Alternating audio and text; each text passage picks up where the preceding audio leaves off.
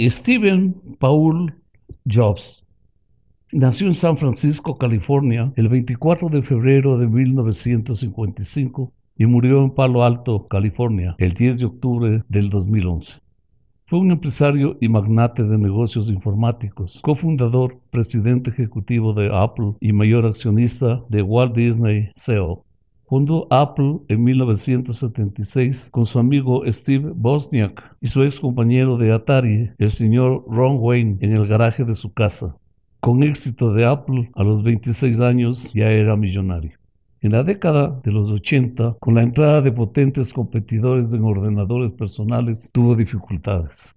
En 1984, la compañía lanzó Macintosh 128K, ordenador personal que se comercializó exitosamente con una interfaz gráfica de usuario y un ratón en los comandos. Tuvo problemas y discrepancias con la directiva de Apple y renunció. Vendió todas sus acciones, menos una. El mismo año recibió la Medalla Nacional de Tecnología otorgada por el presidente Reagan, cerrando su primera etapa como emprendedor. Durante los años 90 transformó una empresa subsidiaria adquirida a Lucasfilm Pixar y revolucionó la industria de la animación. La integración de esta compañía en Disney, de la que era proveedor, le convirtió en el mayor accionista individual. En 1997 regresó a Apple, que tenía grandes dificultades, y fue su director ejecutivo hasta el 24 de agosto del 2011.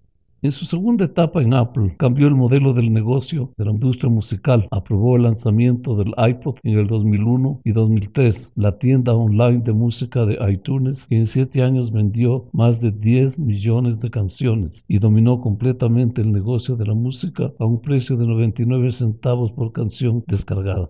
Ya en 2009 logró acaparar el 25% de la venta de música de los Estados Unidos y es la mayor tienda musical por el volumen de ventas de la historia. A la fecha de su muerte, 56 años, se calculó su fortuna en 8 mil millones de dólares. Sus padres fueron Abdullah Jandali, un inmigrante sirio musulmán, y John Carlotte Schiebel, una estadounidense suiza alemana jóvenes universitarios que se entregarían en adopción a una pareja de clase media. Paul Jobs, maquinista de transporte, y Clara Jobs, ama de casa de origen armenio. Sus padres fueron Abdullah Handali, un inmigrante sirio musulmán, y John Carol Schiebel, una estadounidense suiza. Ambos jóvenes universitarios que entregarían en adopción a Steve a una pareja de clase media. Su padre biológico tendría una hija, la novelista Mona Simpson, que Steve no la conocería sino hasta la edad adulta. Steve creció junto a su otra hermana, Patty. En 1961, la familia se trasladó a Mountain View, una ciudad al sur de Palo Alto que empezaba a convertirse en un centro importante de la industria electrónica. Allí asistió a la escuela primaria Cupertino Middle School y la secundaria a Homestead HS, también en Cupertino. A Jobs le interesaba la electrónica, por lo que se unió a un grupo llamado Hewlett Packard Explorer Club, donde los ingenieros mostraban a los jóvenes sus nuevos productos. Fue donde Steve vio por primera vez una computadora. Quedó tan impresionado que supo de inmediato que quería trabajar con computadoras. Steve sería contratado como empleado veraniego, donde conoció a Steve Bosniak y Bill Fernández. En 1972 entra a la Universidad Reed College en Portland, Oregon, Asiste tan solo seis meses y después la abandona debido al alto costo de los estudios superiores. En lugar de regresar a su casa, continúa asistiendo a clases como oyente 18 meses más, viviendo en varios trabajos con ingresos ínfimos. Tras dos años fuera de casa, en otoño de 1974, regresa a California con el objeto de realizar un retiro espiritual en la India, donde consigue un trabajo como técnico en una empresa fabricante de juegos de video Atari Inc., donde colaboró en la creación del juego Breakout.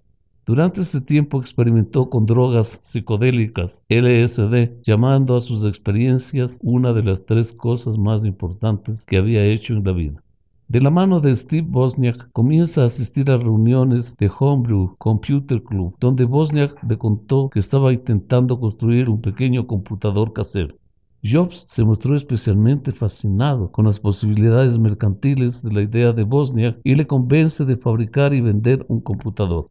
Steve Jobs se encargaría de las ventas y negociación y Steve Bosniak de construir la máquina electrónica.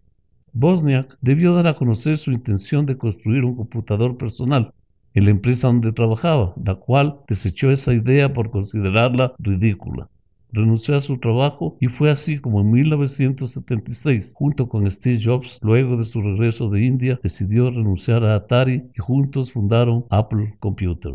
Tras la consecución del primer computador personal bautizado como Apple I, Jobs se dedicó a su promoción, entre otros aficionados a la informática, tiendas y ferias de electrónica digital, llegando a vender unos 200 ejemplares. A partir de entonces el crecimiento de Apple fue notable. En tan solo 10 años se convirtió en una empresa con 4.000 empleados y Jobs, con 27 años, ya era el millonario más joven. A principios de 1983 vio la luz Lisa, el primer computador personal con interfaz gráfica de usuario, diseñado especialmente para gente con poca experiencia en informática. Su precio, más caro que la mayoría de ordenadores personales de la competencia, no facilitó para que el nuevo producto fuese un éxito en venta, perdiendo Apple aproximadamente la mitad de su cuota de mercado en favor de IBM. En enero de 1984, Jobs presentó el Apple Macintosh, primer ordenador personal de Apple con mouse, pero no alcanzó expectativas esperadas. En mayo de 1985 se reestructuró Apple, despidiendo a 1.200 empleados y relegando a Steve como líder de la división Macintosh. Jobs se tomó el año sabático y siendo todavía presidente del consejo, se quedó afuera. Si bien nadie le despidió, él abandonó la organización en 1985, la compañía que él había fundado. En esa época, Jobs había desarrollado un estilo gerencial agresivo, un liderazgo irrespetuoso con sus empleados. A pesar de todo, se lo consideró un empresario exitoso de su generación. Tras abandonar Apple en 1986, Steve Jobs compra por 5 millones de dólares la empresa Graphic Group, destinando otros 5 millones adicionales como inversión conocida en lo sucesivo como Pixar, una subsidiaria de Lucasfilm especializada en la producción de gráficos por computador. Steve Jobs empezó a firmar varios acuerdos para producir películas animadas para la compañía Walt Disney. En 1995 se estrenó en los cines Toy Story, primer largometraje generado completamente por computadora, conseguido por su propio software de render malo. Toy Story fue el mayor éxito de taquilla en 1995 la primera película del binomio de Walt Disney y Pixar en ganar el premio Oscar. En noviembre del 2001, Pixar estrena Monsters Inc., recaudando 780 millones de dólares en todo el mundo, convirtiéndose en la película animada más taquillera de hasta ese momento. Los éxitos siguieron buscando a Memo, Cars, Wall-E y Up, entre otros films que obtuvieron la aprobación de la crítica y del público. En los años 2003 y 2004, cuando el contrato de Pixar con Disney se estaba acabando, el director ejecutivo de Disney, Mitchell Eisner, intentó sin éxito negociar un nuevo acuerdo y a comienzos de 2004, Jobs anunció que Pixar podría buscar un nuevo socio para distribuir sus películas después de que expirase su contrato con Disney. En octubre del 2005, Bob Eisner sustituyó a Eisner en Disney y trabajó rápidamente para enmendar las relaciones con Jobs y Pixar. El 24 de enero de 2006, Jobs e Inger anunciaron que Disney había acordado comprar Pixar en una transacción de acciones por un valor de 7.400 millones de dólares. Cuando el acuerdo se cerró, Jobs se convirtió en el mayor accionista individual de la compañía Walt Disney, con aproximadamente el 7% de las acciones de la empresa.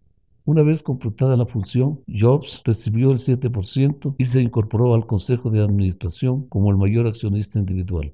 Después de la muerte de Jobs, sus acciones en Disney fueron trasladadas al fideicomiso Stephen Jobs, dirigido por Lauren Jobs. A los 30 años de edad, decidió continuar su carrera empresarial en la industria de la computación. Fundó la empresa Next Computer Inc., una inversión de 7 millones de dólares reunió para el nuevo proyecto a siete de sus más antiguos empleados en Apple, Bud Tribble, George Crow, Rich Page, Susan Barnes, Susan Kerr y Dan Lewin. En el plan de negocio se estableció que al igual que se hacía en Apple, la compañía vendiese al cliente no solo el hardware, hardware, sino también el sistema operativo y parte del software del usuario. La primera estación de trabajo de Next fue presentada el 12 de octubre de 1988. Recibiría oficialmente el nombre de Next Computer. Si bien fue ampliamente conocida como el cubo por su distintiva caja de aleación de magnesio en forma de un cubo. El sistema operativo de la nueva máquina fue bautizado como Next Step. Las ventas de computadores de Next fueron relativamente modestas, con un total estimado en 50.000 unidades en los 10 años que estuvo operativa la división de hardware. El sistema operativo orientado a objetos y entorno de desarrollo fueron muy influyentes.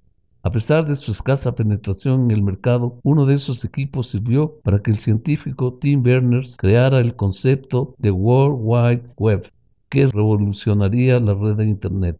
Como consecuencia, Jobs en 1993 centró la estrategia de su compañía en la producción de software, cambiando el nombre de la empresa por el de Next Software Inc. Una de las decisiones más llamativas fue la venta de equipos Next construidos alrededor de los microprocesadores Intel 486 y Spark 41. Apple Computer anunció el 20 de diciembre de 1996 la adquisición de Next Software por 400 millones de dólares con el fin de actualizar el sistema operativo de las computadoras Macintosh después del fracaso de la compañía con Copland, un proyecto que nunca llegó a terminarse. Así, Steve Jobs volvió a formar parte de la compañía Apple. El regreso de Steve Jobs a la empresa Apple se produjo cuando la empresa se encontraba en declive. Así que decidió recuperar su control, ganándose la confianza de la dirección de la compañía en detrimento del entonces director Gil Amelio. Consiguió ser nombrado director interino el 16 de septiembre de 1997. Algunas de las primeras medidas de Jobs fueron firmar un acuerdo con Microsoft, con lo cual la empresa invertiría en Apple a cambio de un 4% en sus acciones, a pesar de que este porcentaje no le dio derecho a voto en las decisiones de la junta directiva de la empresa. En 2006, Jobs firmó un contrato con Intel para utilizar procesadores de arquitectura x86 en todas sus computadoras de escritorio y portátiles. En diciembre del 2009, Steve Jobs fue elegido director ejecutivo del año por la revista Harvard Business Review por incrementar a 150 mil millones el valor de la bolsa de Apple en los últimos 12 años. El 24 de agosto de 2011 presentó su renuncia como CEO de Apple y fue sustituido por Tim Cook. A partir de esa fecha y hasta su muerte fue el presidente de la junta directiva de Apple. Estuvo casado desde 1991 con Lawrence Powell, a quien conoció en la Universidad de Stanford. Vivieron en Palo Alto, California, tuvieron tres hijos. Steve tuvo además otra hija llamada Lisa, fruto de una relación de juventud con Chris Ann Brennan sufrió graves problemas de salud y en 2004 se le diagnosticó cáncer al páncreas, enfermedad que superó tras un tratamiento en una clínica oncológica de California. A principios del 2009 anunció que padecía un desequilibrio hormonal y que debía apartarse necesariamente de la compañía y delegó la mayor parte de responsabilidades a Timothy Cook, por entonces jefe de comunicaciones. En abril del 2009 se sometió a un trasplante de hígado y en septiembre del mismo año volvió al trabajo. El 17 de enero de 2011, Jobs dejó nuevamente Apple por problemas médicos a un poco más de un mes de la presentación del iPad 2. Mientras tanto, la compañía quedó a cargo de Tim Cook. Jobs presentó públicamente el iPad 2 el miércoles 2 de marzo. No obstante, declaró desde su residencia seguiría ocupándose de las decisiones relevantes de la compañía, como en efecto ocurrió. En octubre de 2003 se le diagnosticó cáncer y a mediados del 2004 anunció a sus empleados que tenía un tumor canceroso en el páncreas. El pronóstico para cáncer de páncreas es muy grave. Jobs afirmó que tenía un tipo raro de cáncer menos agresivo conocido como carcinoma de los islotes pancreáticos, a pesar de su diagnóstico, Jobs, budista, vegetariano, se resistió durante nueve meses a seguir indicaciones para realizar una intervención habitual como medicina convencional y en su lugar siguió una dieta de medicina alternativa en un intento de acabar con la enfermedad. El médico de Harvard, Dr. Ramsey Amir, especialista en este tipo de cáncer, afirmó, Dadas las circunstancias, parece evidencia que la acción de la medicina alternativa por parte del señor Steve Jobs le condujo innecesariamente a una muerte temprana. Steve Jobs sucumbió a la enfermedad más rápidamente por su negativa a emplear la medicina convencional. Si el cáncer de Steve Jobs hubiera sido retirado quirúrgicamente poco después del diagnóstico, él podría haber sobrevivido sin efectos secundarios. Steve Jobs tenía unos tumores neuroendocrinos relativamente poco severos comparados con el muy agresivo adenocarcinoma que tienen el 95% de los pacientes de cáncer. En mi serie de pacientes para muchos subtipos de cáncer, la tasa de supervivencia es del 100%.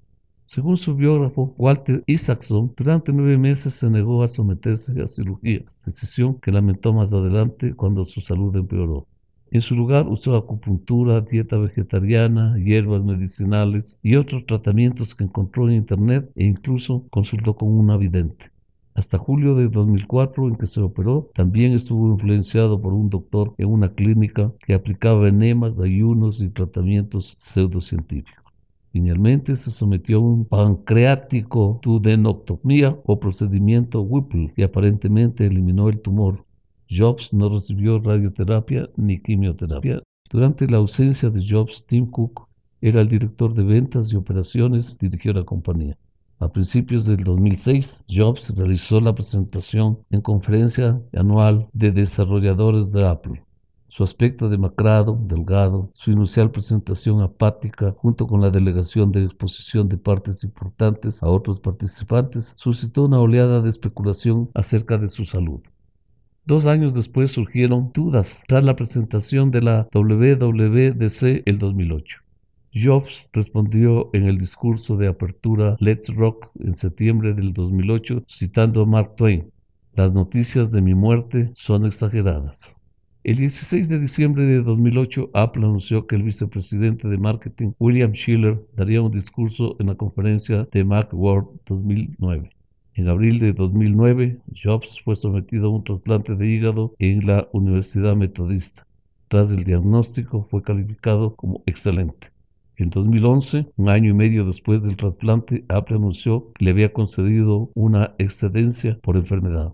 Jobs anunció su salida en una carta a sus empleados, afirmando que él tomó la decisión para centrarse en su salud. Como consecuencia de la excedencia por la enfermedad solicitada por Jobs, en el 2009 Apple anunció que Tim Cook dirigiría las operaciones cotidianas y que Jobs sería involucrado en las decisiones estratégicas. Jobs anunció su renuncia como director ejecutivo de Apple el 24 de agosto de 2011. Desafortunadamente ese día ha llegado, escribió Jobs. Ya no puedo cumplir mis deberes y expectativas como director de Apple. Jobs pasó a presidente del Consejo de Administración y nombró a Tim Cook como su sucesor. Steve Jobs falleció en su casa en California a las 15 horas el 5 de octubre del 2011. Tenía 56 años a consecuencia de un paro respiratorio derivado de la metástasis del cáncer de páncreas que le fue descubierto en 2004, porque en 2009 había recibido un trasplante de hígado.